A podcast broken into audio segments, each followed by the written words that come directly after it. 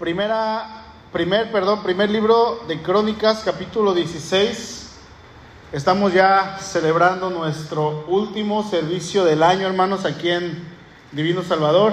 Hay quienes tienen servicio el 31, hay quienes tienen servicio el día de mañana. Eh, para nosotros va a ser hoy y nos vemos hasta el domingo. Pero es un gozo y es un privilegio eh, el ver que ustedes estén aquí eh, como les decía hace ratito, me, duele cuando veo que de repente hay lugares vacíos, pero también sabemos que algunos hermanos están fuera y eso es entendible y, también lo agradezco, agradezco a Dios que pueden salir de vacaciones porque hace falta, ¿no? De repente, entonces, bueno, eh, no estamos eh, todos, pero estamos los que tenemos que estar. Amén. Dice el primer libro de Crónicas, capítulo 16, verso 34. aclamada Jehová porque Él es bueno, porque su misericordia es eterna. ¿Lo leemos todos juntos? Una, dos, tres. Aclamada Jehová, porque Él es bueno, porque su misericordia es eterna. Qué hermosa oración. Es, una frase pequeña, pero tiene mucho, mucho que detrás de sí. El, el que eleva esta oración es el rey David. Y, la pregunta es, ¿por qué eleva esta oración delante de Dios? ¿Por qué eleva esta oración hacia el pueblo? Y Él está invitando al pueblo que ellos aclamen a Jehová y dice, porque Dios es bueno, porque su misericordia es eterna. Pero vamos a ver un poquito el contexto del por qué David invita al pueblo a alabar al Señor de esta manera. Resulta que el arca de Dios, el arca del pacto, eh, estaba, no se encontraba en, Jerusalén, sino se encontraba en un lugar llamado Kireat Jearim. Y el arca había estado allí durante todo el reinado de Saúl, del rey Saúl. Y, y bueno, el arca no había sido movida, el arca de alguna manera había sido como olvidada. Y resulta que el arca, ¿quién se acuerda qué representaba el arca del pacto en el Antiguo Testamento? La presencia de Dios. La presencia de Dios.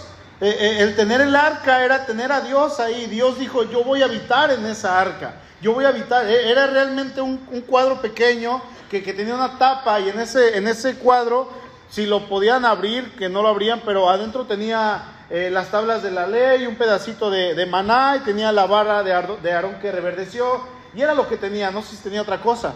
Pero, mm, o sea, no era algo grande, espectacular. Era, era de madera recubierta de oro eh, eh, era obviamente hermosa, pero Dios dijo, yo voy a habitar ahí, yo voy a estar en ese lugar. Entonces, cuando el pueblo de Dios tenía el arca, el pueblo de Dios tenía la presencia de Dios.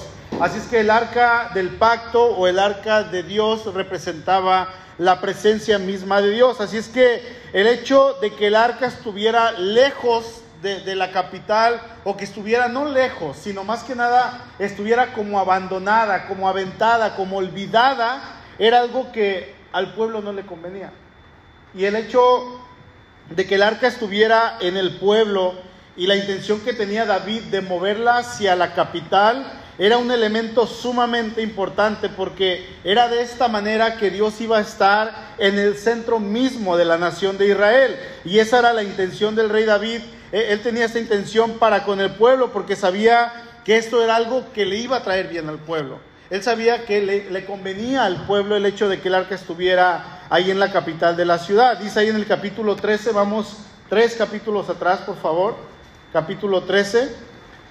Dice que David habla con los líderes diciéndoles que el arca estaba abandonada desde los tiempos de Saúl y él al platicar con los líderes, con el liderazgo, con los ancianos, quiero pensar que de alguna manera también platicó con eh, los líderes militares ellos llegan a la conclusión y dicen, David, ¿sabes qué? Este, eso es bueno, dice el verso 3 del capítulo 13, y traigamos el arca de nuestro Dios a nosotros, porque desde el tiempo de Saúl no hemos hecho caso de ella. David se junta con estas personas, platica con ellas, tiene una, una resolución y todos llegan a la conclusión de que es correcto. Pero aquí hay algo sumamente importante, a David se le olvidó pedir dirección de Dios, le consultó a todos los líderes, le consultó a todo el pueblo, pero no consultó a Dios. Y así pudiéramos consultar a una nación entera, si no consultamos a Dios, de nada nos va a servir. Entonces, eh, eh, fíjense, ahorita, ahorita quiero regresar a esto, pero el texto que hoy estamos leyendo y el texto base se encuentra ahí en el capítulo 16. Pero resulta que el autor del libro del primer libro de Crónicas, da una notoriedad extraordinaria y él le dedica cuatro capítulos a lo que es el traslado del arca desde Kiriat Jearim hasta Jerusalén. Y esto es algo sorprendente porque si leemos desde el capítulo 1, de ahí del primer libro de Crónicas, aproximadamente hasta el capítulo 9, 10, vamos a ver que son puras genealogías desde Adán. Empieza desde Adán, Seth y luego sus hijos, pasa por Noé, por Abraham, por Isaac, Jacob y todos los patriarcas, pasa por todos los que entraron a Egipto, José y todos los que salieron de Egipto, pasa por todo, absolutamente por todo, pero en este tiempo que el cronista está relatando esto, eh, en 10 capítulos pasan milenios, ¿sí? Pasan unos milenios pero desde que el cronista llega hasta el capítulo 13, vamos a ver que el cronista decide darle cuatro capítulos en un lapso no mayor de un año, de tres, de cuatro, cinco meses. Y es algo sorprendente porque él está dando mucha, mucha importancia al traslado del arca. Resulta que ellos quieren llevar el arca, pero como Dios no fue consultado, sino que David consultó a los líderes en el camino que viene el arca, ellos vienen con regocijo, vienen con gozo, vienen con júbilo, y el arca viene cayéndose. Entonces un hombre llamado Usa intenta detener el arca, pero él no era de la tribu de Leví. Entonces, ¿qué pasa con Usa? Usa cae fulminado en ese momento. En ese momento, él inmediatamente cae al piso muerto. Y David se entristece en su corazón y dice que llegaron hasta la casa de un hombre llamado Obed Edom. Y el arca duró en este lugar tres meses. Dice el verso 14, estamos en el capítulo 13. Dice, y el arca de Dios estuvo con la familia de Obed Edom en su casa, ¿cuánto tiempo? Y bendijo Jehová la casa de Obed Edom y todo lo que tenía. Ojo, el arca se encuentra en Israel, dentro de la nación. ¿sí? Todavía no se encuentra en Jerusalén, pero está en Israel. Y resulta que el arca, cuando Usa muere, el arca se queda en esta casa de este hombre. él dice, yo, yo la acepto, yo la cuido, yo me encargo de darle ahí que, no pase nada, de, de, sacudirla, de protegerla, le levanto una tiendita, qué sé yo, qué hizo este hombre. Pero él, gustoso, quiero pensar yo, y con un corazón genuino, se queda con el arca y dice, yo la cuido hasta que ustedes decidan venir por ella. Pero dice que mientras el arca estuvo allí, o sea, mientras la presencia de Dios estuvo en la casa de Obededom, dice que Dios bendijo todo lo que Obededom tenía. Bendijo su casa, bendijo sus hijos, bendijo sus ingresos, bendijo, yo no sé si tenía siervos, pero bendijo a sus siervos, bendijo la cosecha, absolutamente todo. Todo, mientras la presencia de Dios estuvo allí, hubo bendición. Pero a pesar de que el arca estaba segura en este lugar, en la casa de este hombre, David en su corazón tenía la intención de que la bendición no se le quedara a una sola casa, a un solo hombre, sino que la bendición llegase para todos y para que llegase a todos tenía que ser trasladada a la capital, a Jerusalén, y para que esto pasara tuvieron que transcurrir 90 días hasta que David toma la decisión de ir con todo el pueblo. Avancemos por favor al capítulo 15.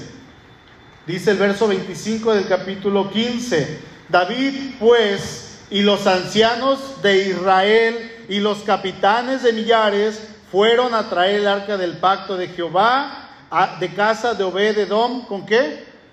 con alegría. Muy probablemente David a estas alturas ahora sí preguntó a Dios, Señor, es tiempo de ir por el arca. Y dice que, eh, dice que ellos fueron con alegría, ya no iba a pasar una tragedia, que le iba a pesar en el corazón a David. Así es que ellos van con alegría. Ahora, David va a este lugar no con pocas personas. Dice que fueron los ancianos de Israel, o sea, toda la élite del pueblo, los líderes religiosos y no eran como los líderes en el tiempo de Jesús, sino que estas personas realmente amaban a Dios. Realmente eran amantes de Dios y querían agradar a Dios. Así es que dice que fueron con David no pocos, sino fueron todos ellos. Y, quiero al decir no pocos, yo quiero pensar que eran probablemente miles porque ellos eran los que estaban a cargo de toda la nación y, la, la, responsabilidad caía sobre uno que era el sumo sacerdote y luego había otros sacerdotes y luego sobre ellos había cargos de 100, de 50, de 10, de mil. O sea, había muchísimas personas que estaban a cargo del pueblo y todos estos ancianos fueron junto con el rey y todo el pueblo. Dice también que fueron los capitanes, capitanes de millares. Yo quiero imaginarme que gran parte del ejército también fue junto con sus capitanes, junto con sus generales. Y si vemos el corazón, hermanos, de David al ir por el arca de Jehová a casa de Obed, para él no era cualquier cosa. Para él esto no era una cosa trivial, no era así como, ah, pues vamos a ir por el arca. Ah, pues voy por una sala, ¿no? No, no, no. No, no era un mueble cualquiera.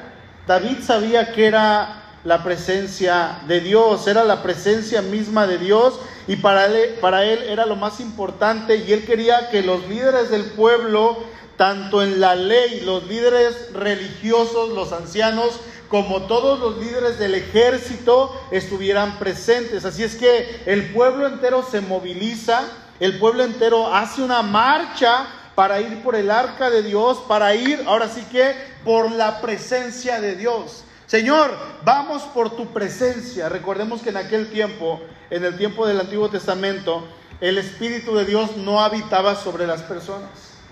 El Espíritu de Dios tenía su morada principalmente en el arca, pero ¿sobre quién habitaba también el Espíritu de Dios?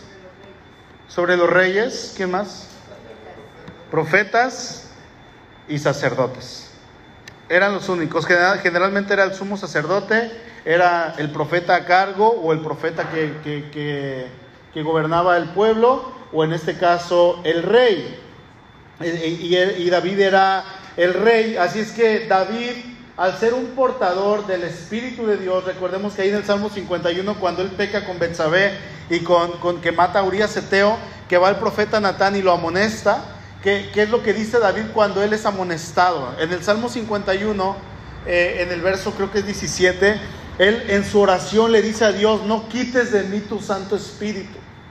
No lo quites porque de David fue quitado, de Saúl, perdón, fue quitado. Saúl pecó y dice que el Espíritu de Dios se alejó de Saúl y vino un espíritu inmundo de parte del Señor para atormentarlo. ¿Sí recuerdan eso? Entonces el Espíritu de Dios se iba y se, regresaba o se iba. Y, y en este caso, cuando David peca, en su oración le dice, Señor, no quites de mí tu Santo Espíritu. Hoy en día el Espíritu viene sobre nosotros, nos sella y quedamos sellados hasta el día de Jesucristo. Ya no se va el Espíritu Santo. Entonces, David había experimentado la presencia misma de Dios. David, hermanos, había experimentado lo que usted y yo conocemos como el Espíritu Santo en la vida del creyente. O sea, David había sido sellado y él quería, hermanos, que no solamente él tuviera la bendición de, la presencia de Dios, sino él quería que todo el pueblo tuviera a Dios como el centro de sus vidas. Verso 26, capítulo 15. Y ayudando a Dios, perdón, y ayudando a Dios a los levitas, que llevaban el arca del pacto de Jehová, sacrificaron siete novillos y siete carneros. Y David iba vestido de lino fino y también los, todos los levitas que llevaban el arca. Y asimismo los cantores y Kenanías, que era maestro de canto entre los cantores. Llevaba también David sobre sí un un efod de lino. De esta manera llevaba todo Israel el arca del pacto de Jehová, con júbilo y sonido de bocinas y trompetas y címbalos y alzón de salterios y arpas. Pero cuando el arca del pacto llegó a la ciudad de David, Mical, hija de Saúl, mirando por una ventana, vio al rey David que saltaba y danzaba y lo menospreció en su corazón. Todo el pueblo, ¿cuánto es todo el pueblo? Imagínense, hermanos, la multitud la multitud. Se, corrió la voz, de, algún sacerdote se le chispoteó por ahí. Y dijo, vamos a ir por el arca a casa de Obededón. Hoy. Y empezaron las casas. Y luego ahí a un militar se le salió también. Y empezaron. Y se corrió. Van a ir. ¿Cuándo? Mañana. Y todo el pueblo se preparó y fue hasta casa de Obededón. Y era una multitud impresionante realmente impresionante. Todo el pueblo dice que iba con gozo, con júbilo, con danzas, alabanza, fiesta. Realmente era una fiesta nacional en toda la nación y era un motivo para alabar a Dios con todo el corazón. Sin embargo, vamos a ver que hay una persona que en su corazón menosprecia lo que el pueblo hacía pero menosprecia principalmente lo que David estaba haciendo y dice que esta mujer era hija de Saúl y ella menospreció a David en su corazón, se avergonzó, le dio vergüenza ajena. Así como cuando alguien hace algo y hoy me da vergüenza ajena. ¿Alguien ha dicho esta frase? Es bien feo, ¿sí o no? Ella sintió vergüenza y, ha de haber pensado, ¿qué habrá pensado? Pobre tonto, ridículo, payaso. ¿Qué más? Ignorante. Imagínense, es, lo que mucha gente piensa de nosotros, ¿eh? por venir aquí a la iglesia, por alabar a Dios, por cantarle, por leer la Biblia, por orar, por congregarnos, por servir. Es lo que piensa mucha gente de allá afuera, son unos tontos, unos, unas personas que no tienen inteligencia, les han lavado el coco. Sin embargo, sabemos la obra que Dios ha hecho en nuestro corazón. Pero qué terrible, hermanos, cuando podemos ver a alguien así y, y, en ocasiones son personas que llegan a venir a la iglesia, se congregan, pero en su corazón tiene desprecio por las cosas de Dios. Aún pasa dentro de la iglesia, hay amargura en su corazón, no se pueden contentar con nada. Resulta que Mical, yo estoy seguro que ella en muchas ocasiones había visto la gloria de Dios, incluso ella había disfrutado de los beneficios de Dios, porque ella era hija del rey anterior, era una mujer que vivía en la opulencia, era una princesa. Y ahora casada con el rey, ella estaba destinada a ser la reina. Así es que ella había disfrutado de las eh, bendiciones de parte del Señor. Sin embargo, ahora podemos ver que había probablemente odio en su corazón, amargura, resentimiento, dolor, pero era una mujer que estaba indiferente hacia las cosas de Dios y mira las cosas de Dios con desprecio. Ahora estaba despreciando todo lo que tenía que ver con Dios y debemos de cuidar nuestro corazón de no estar así o llegar a estar así en algún momento, porque así como estaba el rey David en un momento gozoso, cantando, alabando, de un momento para otro, cuando él peca, él se comienza a pagar. Y ahí en el Salmo 32 David dice, mientras yo estuve en pecado, mientras yo no confesé, mientras yo callé, mis huesos se envejecieron. La presencia de Dios se fue apagando sobre mí, yo ya no la sentía. Y Mical llegó a tal desagrado de las cosas de Dios que ya no le importaban, es más, le avergonzaban. Le avergonzaban. Y hermano, el que ama a Dios, ¿qué creen? Va a querer compartir de Dios en todos lados y con todas las personas. El que ama a Dios va a querer glorificar su nombre aunque todos se le echen en su contra. El que ama a Dios va a querer que el Hijo de Dios sea exaltado por sobre todas las cosas. Va a querer solamente vivir para el Hijo de Dios. El que ama a Dios va a querer que los demás sepan del amor del Hijo de Dios. O sea, no va a dejar de compartir de Cristo en todos lados a donde vaya. Así se le echen encima, así lo quieran correr, así lo amenacen. Él va a decir, yo no me callo porque no me callo. Sin embargo, no pasó así con Mical. Con David sí, pero no con ella. Y qué contraste tan grande entre esta mujer. Eh, ella era la esposa o una de las esposas del hombre que más adoraba a Dios en todo Israel.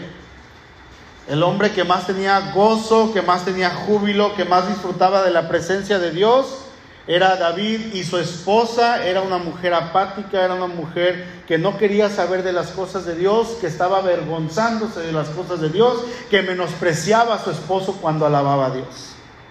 Qué terrible realmente es esto. Y a mí me recuerda cuando leo a esta mujer, la esposa de otro gran hombre de Dios, Job. ¿Esta mujer tenía razones para estar amargada? Por supuesto que sí. ¿Job tenía razones para estar amargado? Por supuesto que sí. Los dos perdieron propiedades, los dos perdieron casas, y no una, sino muchas. Los dos perdieron ganado, los dos perdieron eh, hijos, esclavos, pero también perdieron hijos. La misma cantidad lo perdieron los dos. Sin embargo, vemos la actitud de Job y cuando pasa todo esto, este hombre se, se, quita la ropa en señal de duelo se postra delante de Dios y él dice, desnudo salió del vientre, desnudo de volver ahí, sea Jehová Dios Jehová quitó, sea el nombre del Señor bendito. Y su mujer lo ve y lo menosprecia en su corazón y le dice, todavía glorificas a Dios en esta situación, maldícelo y muérete, le dice. Muérete mejor, pero maldícelo antes de morirte. Qué terrible mujer. Qué terrible mujer, Mical. El pensamiento de David era Traigamos el arca a nosotros para que sea una bendición, no solamente para Edom, para que la presencia de Dios que yo estoy disfrutando sea una bendición no para mí, sino para todo el pueblo. Ese era el pensamiento de David, quería compartir de Dios. Mira hermano, los que honran a Dios se benefician a sí mismos. O sea, es una bendición. El que honra a Dios sale bendecido, ¿sí o no? Amén. ¿Por qué? Porque está honrando a Dios y Dios lo va a honrar. Es hermoso ver a aquellos hijos de Dios que salen al mundo y llevan consigo el arca de Dios, o sea, la presencia de Dios. Estos cuando salen son una diferencia entre todos aquellos que no tienen la presencia de Dios. La intención de David es que el pueblo entero alabara a Dios, que el pueblo fuera con Dios, que el pueblo estuviera con su Dios y que Dios estuviera con su pueblo, que el pueblo conociera a su Dios.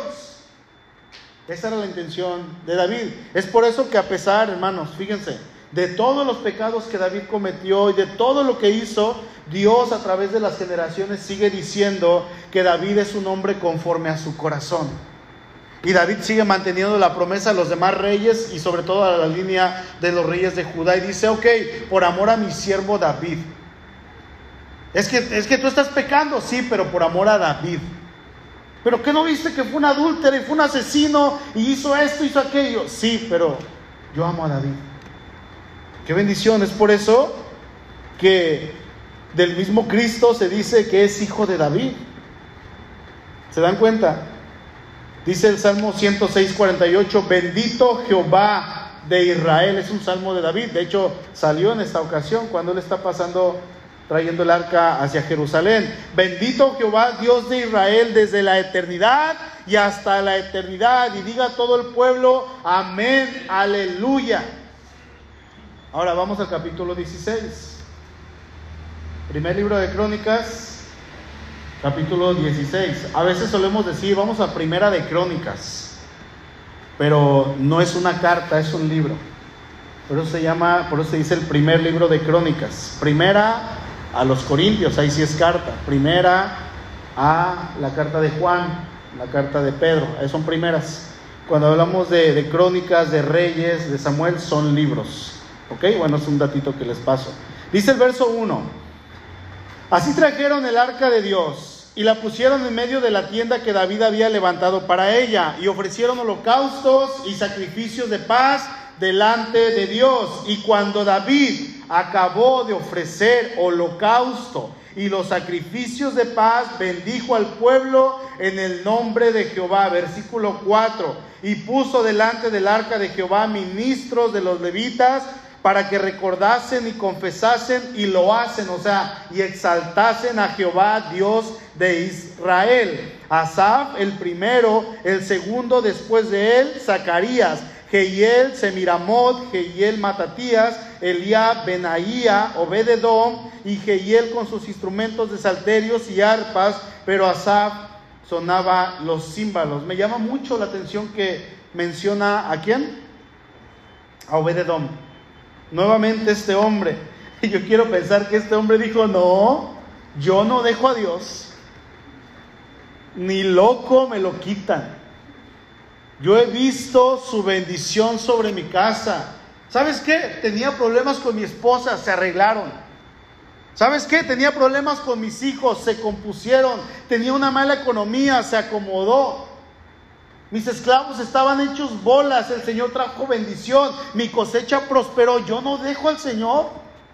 Para nada, yo no dejo la presencia del Señor. Es más, si es necesario cambiarme desde donde estoy hasta Jerusalén, lo voy a hacer, pero yo no me alejo del Señor. Ella estaba cantando al Señor. Dice él, yo no me puedo alejar de él porque si yo me alejo me muero. Pedro lo dijo de otra manera, Juan 6:68. Señor, ¿a quién iremos? Tú tienes palabras de vida eterna. ¿A quién? Señor, sin ti yo me seco, dice Pedro. Sin ti yo me muero. Hermano, no podemos alejarnos de Dios simplemente porque sí. ¿Saben por qué? Porque Él ha sido demasiado bueno.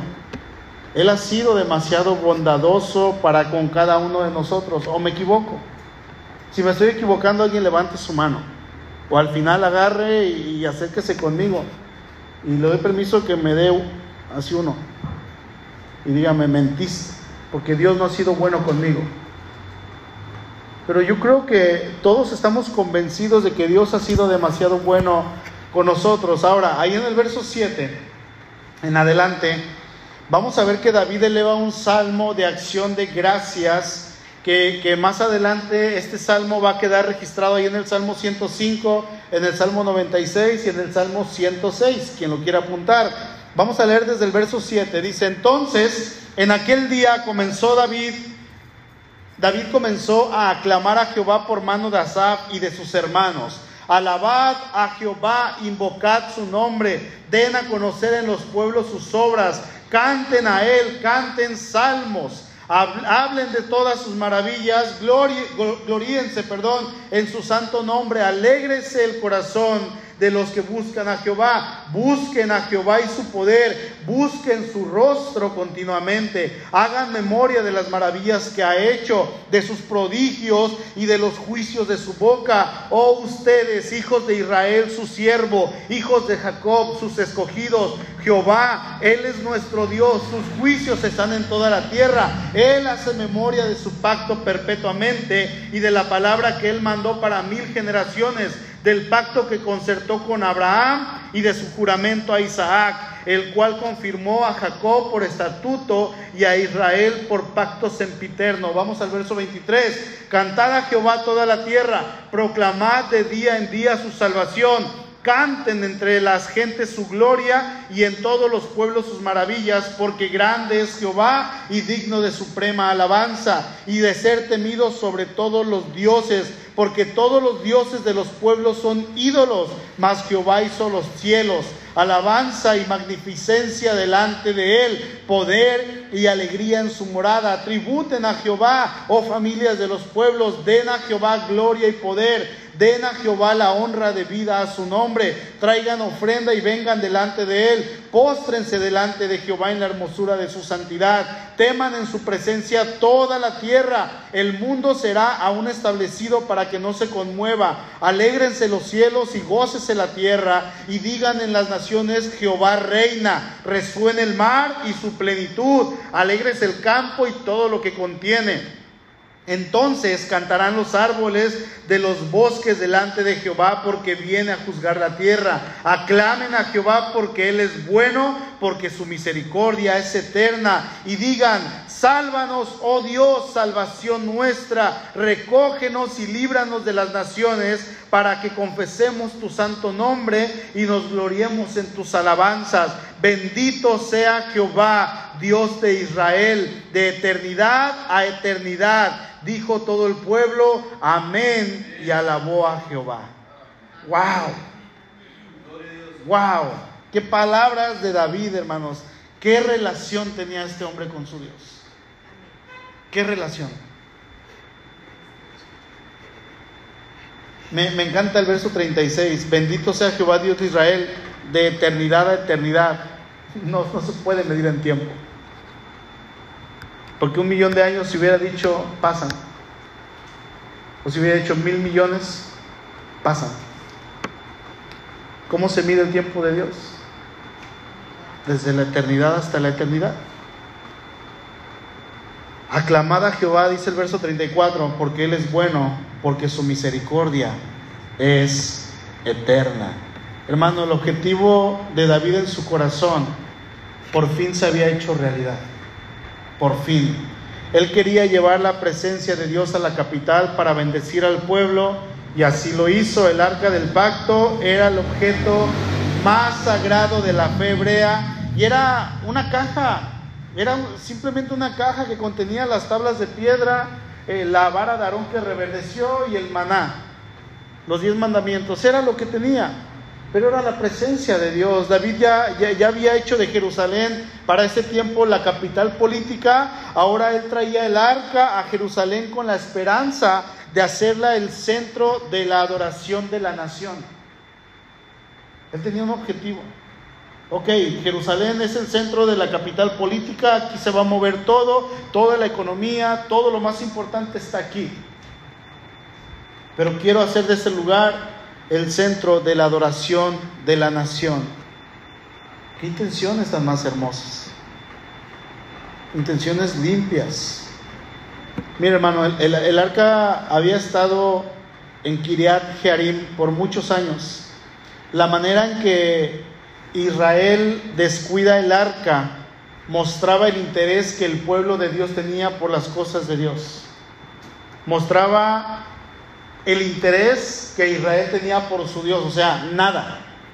Pero el traer de regreso el arca al centro de la vida de Israel reflejaba el deseo de David de recordar a la nación su verdadero cimiento, Dios.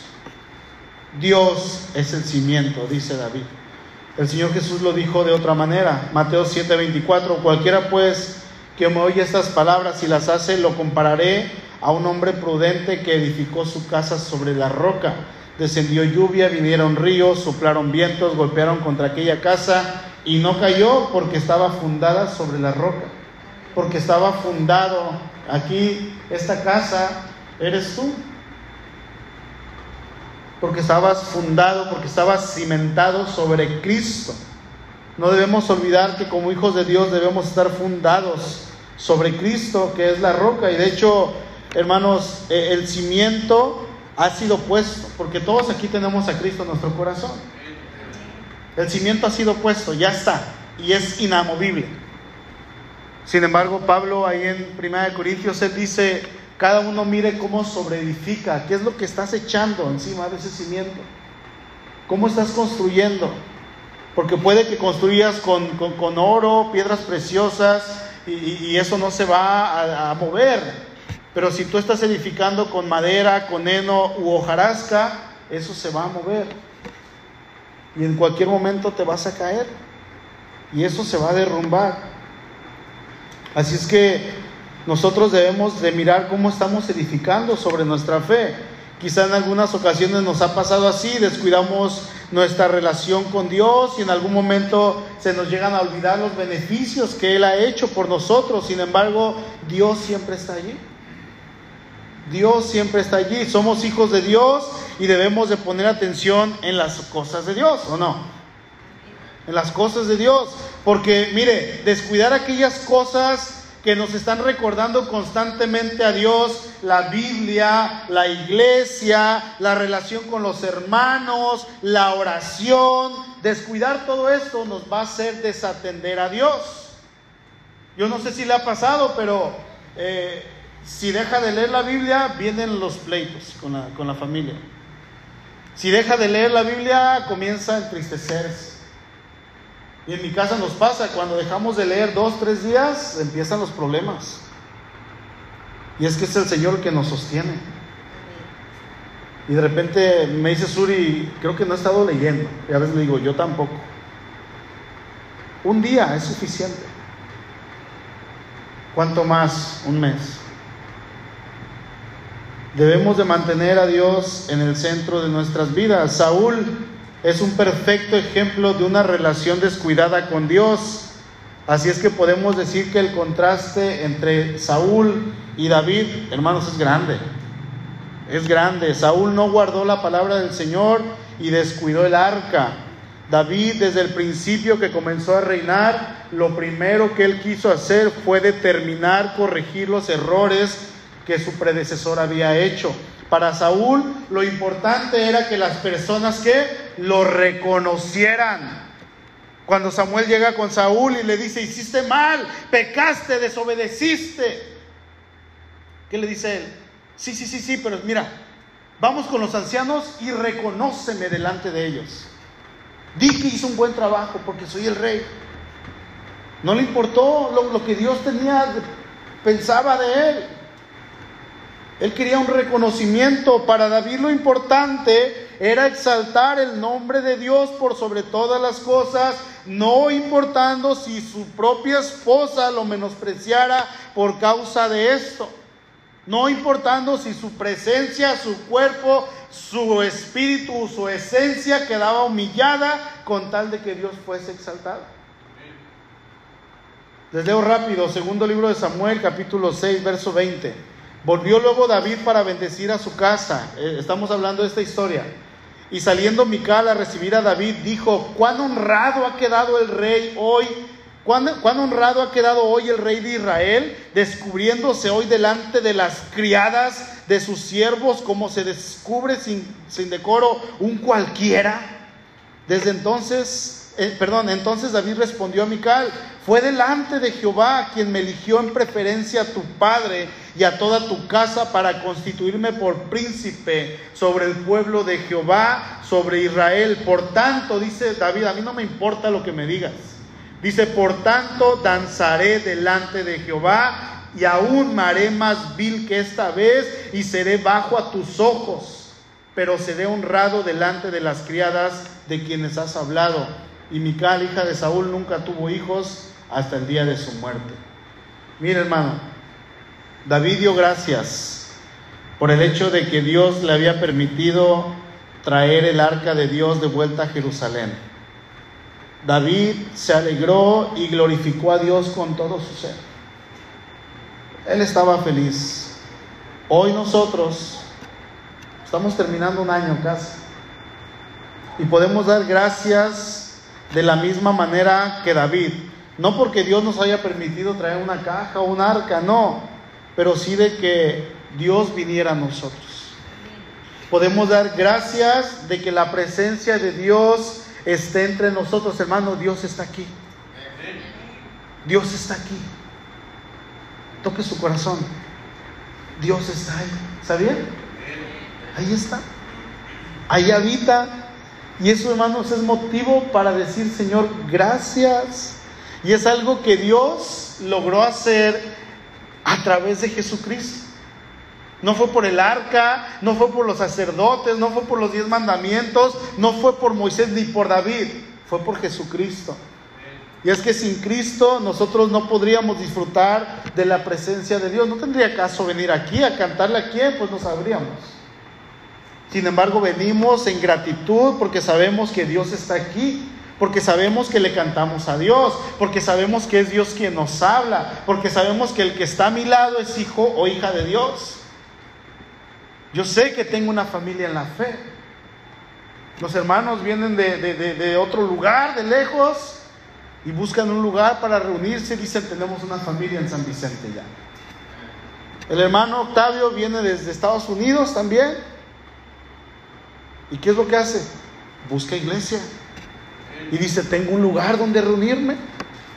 Tengo un lugar donde poder alabar a Dios porque tenemos una familia.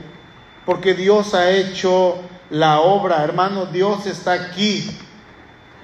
Y si usted se va y va caminando, Dios va ahí en ese lugar porque Dios está dentro de usted. Dios no nos deja ni nos dejará nunca. Él ha estado con nosotros, está con nosotros y estará. El arca representaba la presencia misma de Dios. Jesucristo es la presencia de Dios en nosotros.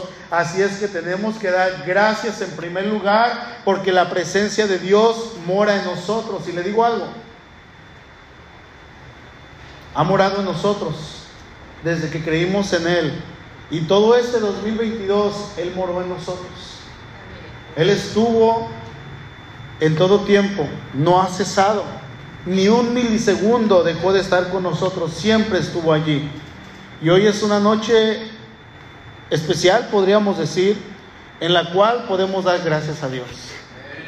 Podemos bendecir el nombre de Dios yo sé que el sábado, yo le invito que el sábado, si usted se reúne con su familia, si usted se va al malecón y está entre toda la gente, eh, en donde quiera que usted, o si usted está en su casa solamente, entregue el año al Señor. Y dígale, Señor, gracias. Y si está con su familia y que no conocen, es un buen motivo para decirles, vamos a dar una acción de gracias a Dios. Y así como ahorita un testimonio de 15 segundos o de 15 minutos.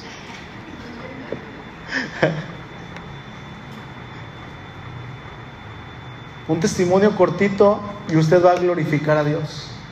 Y reciba el año dándole gracias a Dios. Yo sé que lo va a hacer el sábado, pero hoy estamos aquí en nuestra última reunión. ¿Y cuáles son algunos motivos para dar gracias? Seguimos con vida, ¿no? estamos con vida, por nuestra familia. ¿Quién da gracias por su familia? La salud, por la provisión de Dios durante todo el año. ¿Quién ha dado gracias por la enfermedad? ¿Quién ha dado gracias por los dolores que vienen? Ah, esos dolores tan fuertes que nos hacen clamar a Dios, que de otra manera no lo haríamos. Hermanos, demos gracias, demos gracias por Jesucristo, demos gracias por el Espíritu Santo, demos gracias por su palabra, demos gracias por la iglesia, De gracias por su hermano que está a un lado, por la familia, por el trabajo. Hay motivos de sobra para dar gracias. Y el año se está acabando, nos quedan dos días. Solo Dios sabe si nos permita llegar. Pero aún si no llegásemos al final del año, podríamos decir, Señor, gracias. Gracias por tu amor, por tu bondad, por tu misericordia. Gracias por la salvación. Amén. Vamos a ponernos de pie, por favor.